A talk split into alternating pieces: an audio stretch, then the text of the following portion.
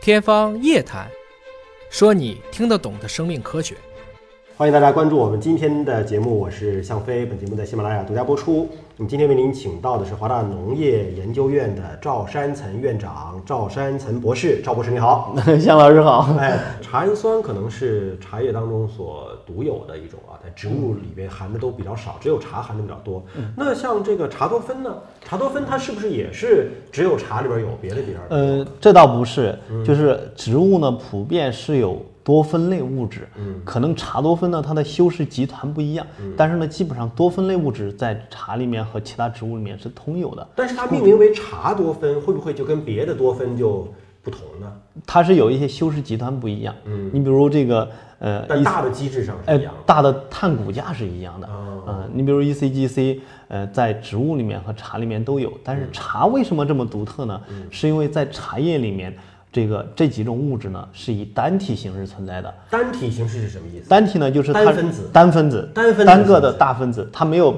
一堆分子聚合成一个大分子。哦，就别的植物可能也具备这个东西，但它是聚合在一起的。嗯，没错，就是其他植物呢，它会往下游进一步反应合成，形成一般我们叫原花青素，就 PA。原花青素呢，在很多植物里都有。我们现在的看到的那种花的颜色啊，植物的那种颜色，更多都是以原花青素形式存哦在，。原花青素是多酚类的物质聚合了之后。没错，哦，它是聚合，而茶里呢是没有被聚合的，所以呢，这是茶非常非常独特的地方。但是茶叶也是绿色的呀。茶叶是绿色的，但是它是以单体形式存在，绿色是是叶嗯叶绿绿素叶的哎绿素素的啊，但不是是它花嗯再下一步合成，它就成花青素了。你比如到秋天，有的叶子它会变红，哎，这就是花青素。哦，不是说花青素是有抗氧化的作用吗？那也是需要它大分子降解之后，变成多酚类。哎，变成分类的物质哦，嗯单体它是有活性的。所以呢，茶为什么对人体有益呢？就是因为它单体形式很多。所以这个是非常奇特的，就是说嗯这个在是的嗯自然界当中可能都存在这种多酚类的物质，但是唯独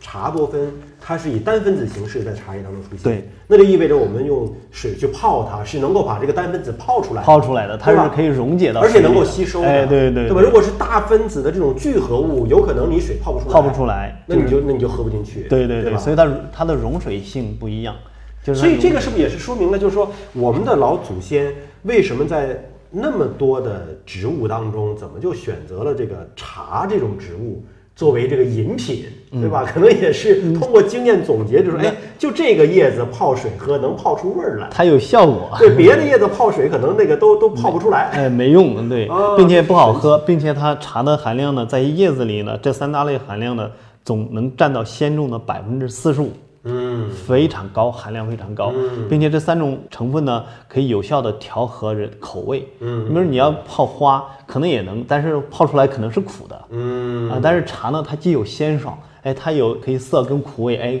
调和在一起就。含量又高，又是单分子形式存在，能泡得出来，这不就有利于做饮料了对吗？那当然对吧了？是你像有一些花茶吧，花茶我觉得很奇特，就它那个是干的花朵，然后来做茶，看着很漂亮。嗯对泡开了之后呢，闻着呃似乎能闻到一种 对花香，对对但喝的时候就喝不出味道来了。是是这是什么原因呢？就是说它泡不出来。它不是没有还原成单体，没还原成没有单还原体成单体，它的溶水性不一样，所以你的口感就不一样了嘛。所以咱们这篇文章的核心研究就是研究说茶的这三种最主要的物质，物质它的这个合成的机理，在植物当中的合成它是怎么合成的啊？对，那包括说在人体的这个消化利用当中，怎么去消化利用它？嗯、这个呢有提到，但是这不是我们这篇文章的主要内容，嗯就是茶与健康呢是我们下一个阶段研究的一个主要内容。嗯但是我们这一篇文章最主要是讲了，就是这个，你比如儿茶素、嗯最早怎么从这个 PAL 通过几个基因陆续的合成到最终的这个 E ECGC，、呃，嗯每一步呢，目前我们都把基因找到了。你就找到了它的合成儿茶素的这个基因机理了，整个这对个机流理程呃的整个代谢通路都已经明都白整了，明白了呃，但是呢还留一些问题，我们也找到了它主要的关键位点的调控，就关键酶的调控基因，但是它具体发生作用的形式比我们想象的还是要复杂。那你如果弄明白了它的整个的合成机理，是不是意味着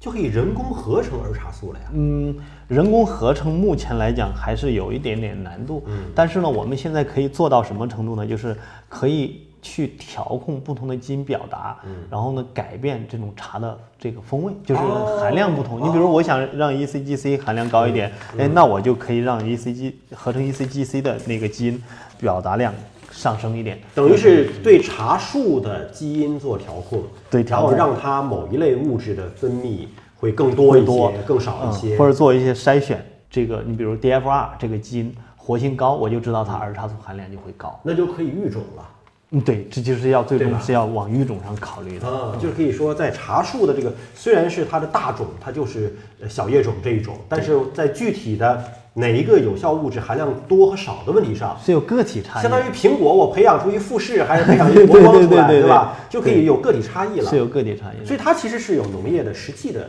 应用价值。啊那当然了对当吧？然这不仅仅是一个科学研究的领域。对。那么咱说说到这个茶的这个呃文化哈、就是你看中国喝茶几千年了，嗯，但你看现在英国也在喝茶，嗯对吧？日本也在喝茶。很多东西方的国家都嗯会很热爱这个喝茶，除了我们刚才讲到的世界各地在喝之外，不同阶层的人也在他喝其实也在喝。所以茶是对吧穿越阶层的，就是我们说这个穷苦人路边也能喝一碗大碗茶，嗯，对吧？这个这个有钱人也可以精致的去品一品它的这个香茗，对吧？所以茶呢既是阳春白雪，也适合下里巴人的。所以它的时间跨越很久远，很久远嗯空间跨越很广阔，人群覆盖也很很广广，对吧？为什么茶可以得到这么多人的这样的一个欢迎呢？啊，对于这个文化意义上来讲，我们有琴棋书画茶，是吧？你从生活意义上意义上还有什么油盐酱醋茶 油盐酱醋茶，反正茶都可以进去。对，其实这个跟茶的驯化和传播有关系，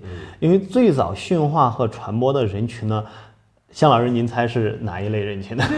就是肯定是比如文人墨客啊，边写诗啊，边喝茶呀、这个 其实还不最早还不是他们那，就丝绸之路啊，这个商人带着茶，对吧？对就走遍了东西，把茶叶带出去了。商人是传播成品茶做贸易的很重要的媒介，嗯，当然做茶的驯化和这个改良，其实早期僧侣发挥了很大作用，就清修的人清修的人。啊，呃，所以早期呢，茶的传播路线跟佛教中国化的这个路线呢，有很大的这样的一个相似之处。因所为以有很多名茶的这个周围其实是有古寺的。对，对基吧嗯本上或者说反过来说，很多古寺周边有一些是有茶好的园茶园。哦嗯这是因为我们刚才讲了这三类成分，因为茶在中国历史上很久远，嗯可以追溯到神农氏。